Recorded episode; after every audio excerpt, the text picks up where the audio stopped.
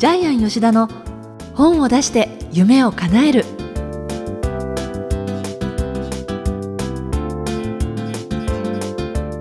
小林まどかです。ジャイアン吉田の本を出して夢を叶える。ジャイアン今回もよろしくお願いいたします。はいよろしくお願いします。さてあの先月になるんですけれどもジャイアンの出版塾のプレゼン大会があったということで。はい。ジャイアン出版塾毎年毎年受講期間が伸びていくんですけども あの第1期は半年間だったんですけども、今回は8ヶ月かけて受講生がですね自分の本の企画書を作成してですね、はい、編集者の前でプレゼン大会を行いました。もうそこに向けて皆さん頑張ってくるわけですよね、はい、自分の結婚式より皆さん緊張したって言ってますね。そうですか、えー、ちなみに登壇された塾生が何名で出版社は何名ぐらい来られたんですか？塾生が20名編集者も20名ですね実際にはもっと多く発表して編集者さんもっと多く来るんですけど編集者さん結構ドタキャンされるんですよね。当日も何名かドタキャンした。でもそれでも20名来たっていうのは、多分日本で一番多い編集者が多いプレゼン大会だと思いますけども。どんなところから来られてるんですか？出版社は、はいえー、っとですね飛鳥出版社さん高斎堂さん東方出版ダイヤモンド集英社主婦の友主婦と生活者新潮社 PHP 学研みたいなもうそうそうたる出版社の編集長社長クラスが結構来てますね。そうですか、はい、今回その塾生のプレゼン見てみてどんな印象を持ちましたジャイアン？塾生にはですね、まあ、編集者さんを楽しませてほしい。要するに読者目線になってほしい。必ず本を読む読者がいるので、目の前の編集者を感動させなければ、うん、読者は感動しないよっていうふうに言ってるんで、はい、受講生はみんなパフォーマンスやるんですよ、はい、歌ったり踊ったりあとなんか「ハリー・ポッター」の衣装を着てきたり、えー、AKB になったりですね、えー、AKB の衣装フライングゲットの衣装。だから楽しいんですよ編集者さんはもうちょっとごまかされそうだっていうふうにあとジャイアンずるいとか言われるんですけど 去年の採用確率は8割採用ですね。多分ここまで採用される出版塾もないと思うんですけども、はい、ただ実際に本が出るのは多分5割ぐらいになると思うんですけどもなぜかっていうと途中でやっぱり書けないんですよね。全く本を書く素人なんでジャイアン出版塾は塾生に企画書を書かせて塾生に売り込ませて塾生で採用を勝ち取って自分で原稿を書いていくって全部本人に任せてるんで、はい、もちろんあの要所要所でフォローはするんですけどもで結局採用というですね最大の難関を超えた後今度は執筆に入っていくんですけども、はい、これがですねやっぱり大変なんですね。勝ち取ってもその先がそこからスタートっていうことですもんね、ね、人生そんな甘くないんですけども。でも今度はですね今は塾生同士が助け合ってですね書けない人みんなでフォローし合ってるのでプレゼン大会自体もですね有志が集まって会場を無料で探して有志同士がアドバイスするっていうのを勝手にやってるんですよ。そうですでその時にあの先輩のですね OBOG が来て教えてあげるみたいなですねものすごくいいコミュニティを作ってます。横のつながりすごいですね。すごいですすごいです。でもともともうジャイアン出版塾に来てるメンバーは全員一生の付き合い家族になるファミリーになるってことでやってるんで、その輪が広がってですね今後はジャイアン出版塾で毎年本を出していく方がどんどん増えていくと思います。今回は何期生だったんですか？今回は5期生ですね。はい、で今年は第6期生を募集しますけども。そうですか、はい、大体上限がもう20名毎年20名超えて集まっちゃうんですけども空席待ちみたいな感じでキャンセル待ちみたいな感じでやってるんですけどもすぐにいっぱいになってしまいます。ちなみにねこのプレゼン大会でトップを取った人がやっぱりそういう方から本は出されるんですか？そうですね、えっと、去年トップを取った方はですね、えーまあ、去年中に本出してしまったんですけども、アニマルグラムっていうですね会社の人間関係を、上司と部下の関係を良くする上司部下を動物に例えてご紹介しましたもんね紹介しました。番組でもね、はい、ただですねその前の年はですね1位取った方の本がまだ出てないんですけども執筆中なんですけども年商6000億円あるですね日本で一番大きなですね量販店の万引き G メンっていうかですね万引き防止する仕組みを作った方なんですけども、はい、結局その D 社がですね、はい、やっぱり実名を使って本を出してはいけないっていうことでですねいまだにまだ本が出てないんですけど、ね、それはまたちょっとレアなちょっと残念な状況ですよね、ね、だからあのペンネームでいいので出してしまえばよかったんですけども、っぱり自分の会社の役員とかですね、あの担当部署に許可を取ると、やっぱり NG になることが時々あるのでそうですよね。だから1位になったからといって油断はできないですね。ということなんですね。はいはい、えーそれではジャイアン吉田の本を出して夢を叶える今回も最後までお楽しみください。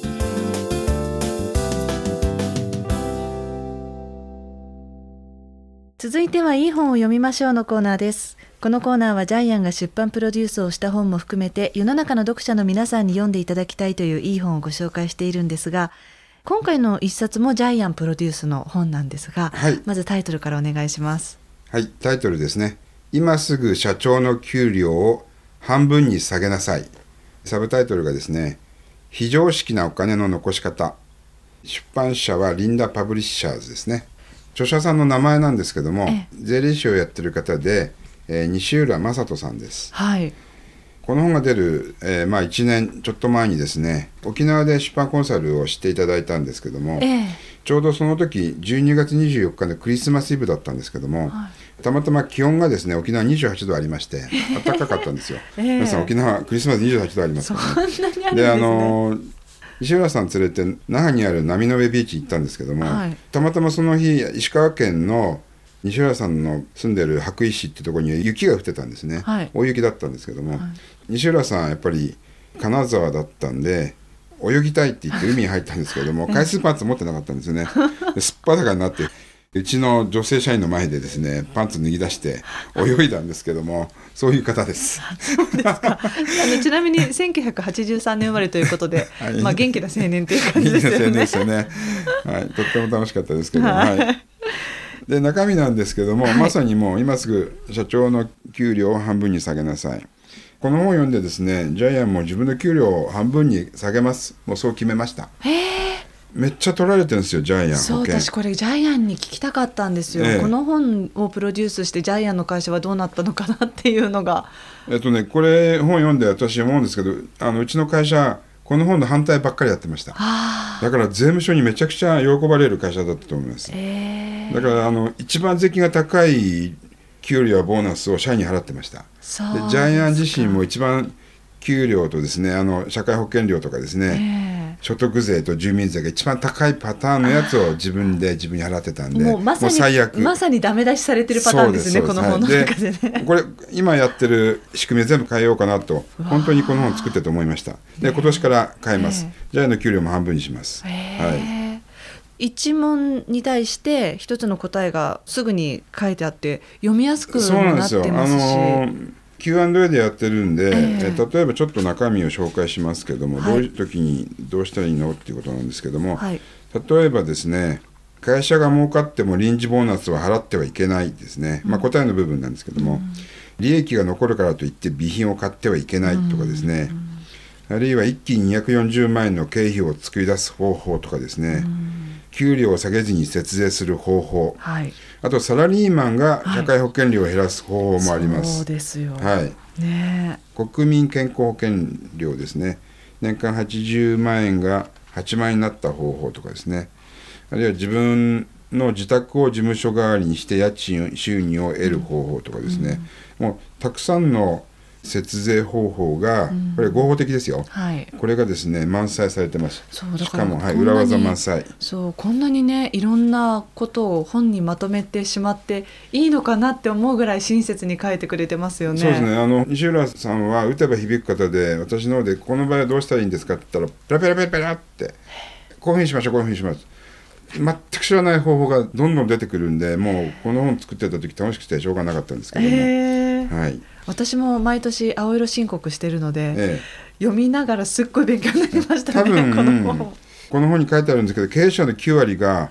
そのお金の残らない税金の払い方をしているんで、まさにそういう本なんですけども。そうだからいかにね、ええ。知らないことだらけで税金も払ってるんだなって思いませんかそうですね。だから税務署払われ放題。払われ放題。あもうかなりあの払ってますね。うん、はい、お支払いしてますね、うん。はい、本の中でですねジャイアンがちょっとおすすめの項目なんですけども、はい。税務署対策の項目が結構充実しているんですけどもその中でやっぱ社長はですね喋りすぎてはいけないっていうのがあるんですけども、ちょっとジャイアンも喋りすぎで失敗した例があるんですけども、はい。うっかりですねあの売れ残った本を保管する倉庫をジャイアンの会社借りてるんですけども、ええ。これ絶対言っちゃいけないんですよね。というのは在庫の本はこれは商品なんで商品をストックしておくとそれだけで税金がかかっちゃうんですよ。はいこれ売るものだと税務署が判断したらそれでまた何百万円も税金かかっちゃうんで、はいえー税務職員がですね、まあ、何年かに1回やっぱり入りますよねどんな会社も。えーまあ、ジャイアンの会社2回入ってるんで、まあ、当分は来ないとは思うんですけども、うっかりちょっと口を滑らせて「いや本が売れ残ってね」って「そこ書いてるんですよ」って言った瞬間に税務署の職員の目がキラッと光ってですね「それはどういうことですか?」ってことで「あやばい」って一瞬思ったんですけどもでもまああのうちの天才工場の本というのはですねリスナーの皆さん承認になっていただきたいんですけどもジャイアン自分の講演会セミナー合宿あ本田健さんとの講演会とかでも一回も売ってないんで、売るもんではありませんと、これは著者さんの方をうちが買い取って、それでマスコミに配るためのものですって、売り物ではありませんっていうことで許してもらいました、やばかったですですからこういうことがですね多分いっぱいあると思います、ねえ。口を滑らせて。るですよね、はい。だから社長はねむやみに言ってはいけないっていう,、そうですよね。項目がね、あとね本を読んでいただければちょっと面白いこと書いてあるんですけども税務署がかけてくる重加算税、はい。これに対してですね重加算税を払わない裏技もですね載ってます。でこれはちょっとですね、本を買ってからですね、読んでいただきたいんですけど。でもこれ本当にあくまで合法的なというか、ね。私たちが知らないことを知識として教えてくれてその中でどういうふうにじゃあ税金に対してもやっていけるかっていうことなので、えすごく分かりやすくかついかに自分たちが知らないでやってきてるかっていうところえですよね。そうです。あの税務署の方とかはこうしたらいいよって自ら言ってくれないんで,、で勝手にやっぱり税金に課税をかけてこれおかしいですよねって言って税金を持ってってしまうのでそれを知ってるだけでですねこれ本当何百万円も違いますよね。ですね。ええ実際に600万円返ってきた例もありますんで、ええ。はい、基本的に税金対策なんですけども会社ではですね経費で落とせるもの落とせないもののですね一番のですね大枠の部分も書いてあるんですけども、これを説明させていただきますけども会社の売り上げを上げるものは全て経費で落とせるというふうに著者さんは書いてます、もう一つ会社の支出を減らすものは全て経費で落とせる。でこれはやっぱりきちんとですね税務署に説明できれば全て経費で認められるそうなんで、ジャイアンの会社も今後はそういう形でですね、えーやっていこうかなというふうに思います。はい。あとこの西浦さんのその略歴をね、ええ。拝見しているとね、あの2010年に、まあ、税理士としての仕事にも慣れて結婚もされて、はい。さあこれからっていう時に原因不明の病に倒れてはい。緊急入院されまして、ええ。死を覚悟して、ええ。その家族全員に感謝を伝える遺書を書くと。そうですね。で半年間の闘病生活の中で仏教本を読みまくりって書いてあるんですが、はでまあ、死を逃れてはい。生きることができたなら、社会の役に立てる仕事をしたいと強く望むようにっていうことでなんかこの方のご自身の人生も聞いてみたいなって私すごい思ったんですよそうなんですあね。のこの本の内容とは違うのであまり詳しくは書いてないんですけども本の後半でですね「終わりに」っていうですね著者メッセージの部分で彼はやっぱりそれで一時酒に溺れて投身自殺してるんですよね。学校の宿泊所の窓から本当に飛び降りてしまったんですけど、まあ、たまたま助かって、まあ、酔っ払ってたんですけども、まあ、衝動的に死んだくなったんですよね。でそういう経験も書いてあります。はい。もともとですねあのおじいちゃんが税理士だったんですよね。えお父さんがサラリーマンで結構毎日仕事が大変っていうのを見ててところがおじいちゃんが結構自由人で、いつも家にいてね、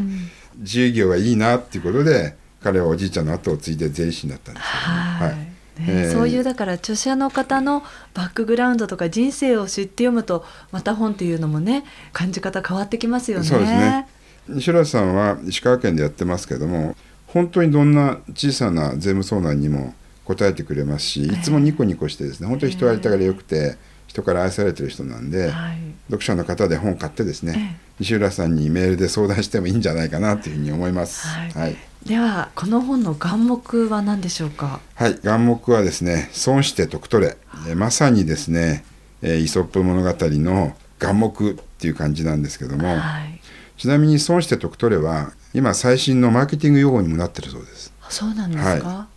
えーっとやっぱり日本人特有ですよね中国みたいな大陸の方は逆なんですよね、今すぐ得して要するに損して得取れっていう文化はないそうなんですけど、日本にはやっぱり損して得取れっていう文化が根付いてますよね。ちなみにあのイソップ物語の中で損して得取れっていうエピソードがある物語をちょっと探してみたんですけども、はい。一つだけあったんですけどもこういうのがあります、えー、もみの木が茨をバカにするっていう話があるんですけどもある日もみの木が茨をバカにするんですよ。お前は全く何の役にも立たないね。僕はほらって家にもなるし椅子にもなるしテーブルにもなるよって。何でもなれるんですよ。って言ったらそれに対して茨が言うんですよね。お前バカだねって。お前そんなこと言ってるけど人間が、えー斧を持って聞いたしに来たらね君は絶対茨が良かったと思うはずだよっていう。でこれちょっとですね変化球なんですけども損して得取れっていうのを言ってるんですけどもイソップはこう言ってるんですけども心配のない貧乏の方がたくさんの義務を負う金持ちよりマシである、えちょっとですね変化球でえ無理やりつなげてるわけではないんですけどもえとりあえずイソップ童話の中に出てくる損して得取れっていうのがこの童話に当たるそうです。ということで今回のご紹介いただいた本は、えー西浦正人さんの「今すぐ社長の給料を半分に下げなさい非常識なお金の残し方」ということでご紹介いただきました。どうもありがとうございまはい、あした、りがとうございました。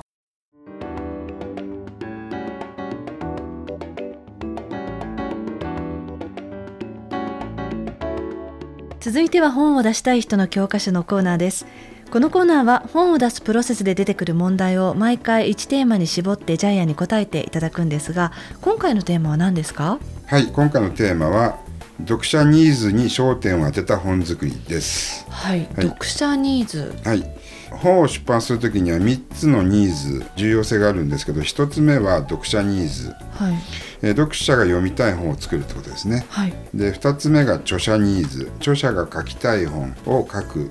それから3番目が編集者ニーズ。出版社が売れるとも本を書く。この3つが交わった部分でしか本は出版してはいけないんですけども、一番最初の読者ニーズっていうのは本は読者ありきなんで、はい。読者が欲しい本を書かなくてはいけません。じゃあ読者が欲しい本って何かっていうとまさに得する本です、今回の本のタイトルは今すぐ社長の給料を半分に下げなさいなので結局この本は損して得取る本ですよね。はい。ですから最終的にこの本を買った読者は得をすることになります。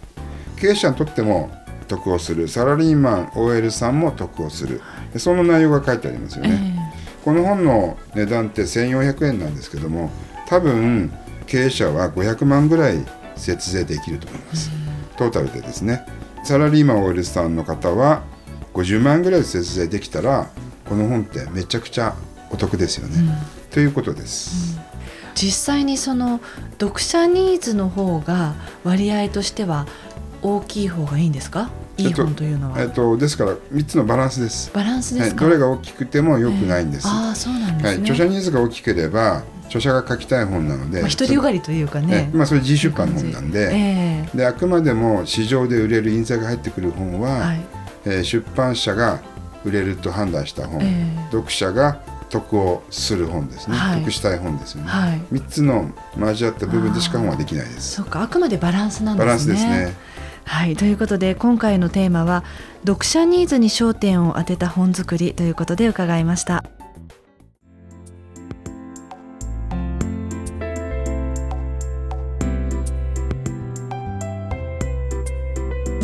ジャイアン吉田の本を出して夢を叶えるいかがでしたでしょうか？えーこの番組ではジャイアンへの質問もお待ちしています。例えば出版に関する質問など何でも構わないんですがちょうどあのメールをいただいていますのでここでジャイアンにいいでしょうかご紹介しますね、はい。ジャイアンまどかさんいつも楽しくためになるポッドキャスト配信していただいてありがとうございます。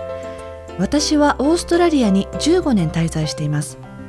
近い将来自分にしか書けないことで人のためになるような本を書きたいと思っています。えそこで質問です。今までに数えきれないほど出版に携わってきたジャイアンのプロデュースした作品の中に海外在住の著者の方はいらっしゃいますか？いらっしゃるようでしたらどんな内容の本出版されたのでしょうか？何か海外での経験についての本なのでしょうか？また今後オンラインでの出版塾を開催する予定はないでしょうかということで、主にこの2つの質問なんですね。えっと、まずですね海外で出版された方なんですけれどもあります。ジャイアンがあのやっている企画の卵屋さんではですねフランスのパリに在住の方がですね、えー、企画書を送ってきまして、えー、でその企画書をメールで担当の出版プロデューサーがやり取りしてですね、はい日本中の出版社に送ったところ本が出ました。2冊出ましたね。ちなみにどういう感じのえっと、テーマはですね本人はパリに住んでるんでパリの散歩道とですね、パリの食べ歩きで2冊本が出たんですけども、はい、で著者さんは1回も日本に来てないです。すべてメールあと国際電話ですね、えー、そのやり取りの中で出ました、うん、あともう一つですね、えー、日本に住んでいらっしゃるんですけども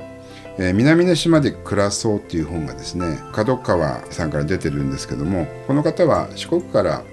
沖縄というか鹿児島の離島に引っ越した方なんですけども、まあ、それだけで本が出るんですけどもその時には出版社6社ぐらい出したいってきましたね。ですからあの海外に住んでいようと沖縄とかですね離島に住んでいようと本は出せます。そうなんですね、えーちなみにこの2つ目の質問なんですが、はい、まあ、なかなかその海外にね住んでいらっしゃる方はジャイアンの例えば出版塾にも参加したいって言っても簡単にかなわないかと思うので、はい、オンラインでの講座みたいなものってジャイアン予定はあるんですか？はい。まさに今本田健さんとそれを一緒にやりたいなということで打ち合わせしてる最中なんですそうですか。ただ時間がかかります。やっぱりあのオンラインでやるときにはですね、やっぱりかなりの労力エネルギーかかるんですけどね、えー、じゃあそれがずっと続くかっていうとですねその時間的なロスがかかりすぎるので、はい、それをどうするかっていうことでですね最終的に今詰めてますけどもじゃあ一応案としては今出ていて出てます、ね、そういう動きも一応あるということで。今ジャイアンが話しているこのポッドキャスト自体がまあオンラインみたいなもんですよね。そうですね。ね本当に世界中でね聞けますもんね。はい。ねこのもうちょっとですね進化系進化バージョンさらにもっとですね実践的なおかつ本を作る上でのもっとノウハウが凝縮されたちょっとオンラインの出版塾をできないかなっていうのはまさにこれからのジャイアンの課題で今模索している途中です。あじゃああの、まあ、そうした情報とか新たなものもきっと天才工場のホームページご覧になっていただければ、はい、情報が出ればそちらでもね見ていただけるかと思いますので、はい、ご覧になってみてください。えそれではジャイアン今週もどうもありがとうございました。はい、ありがとうございました。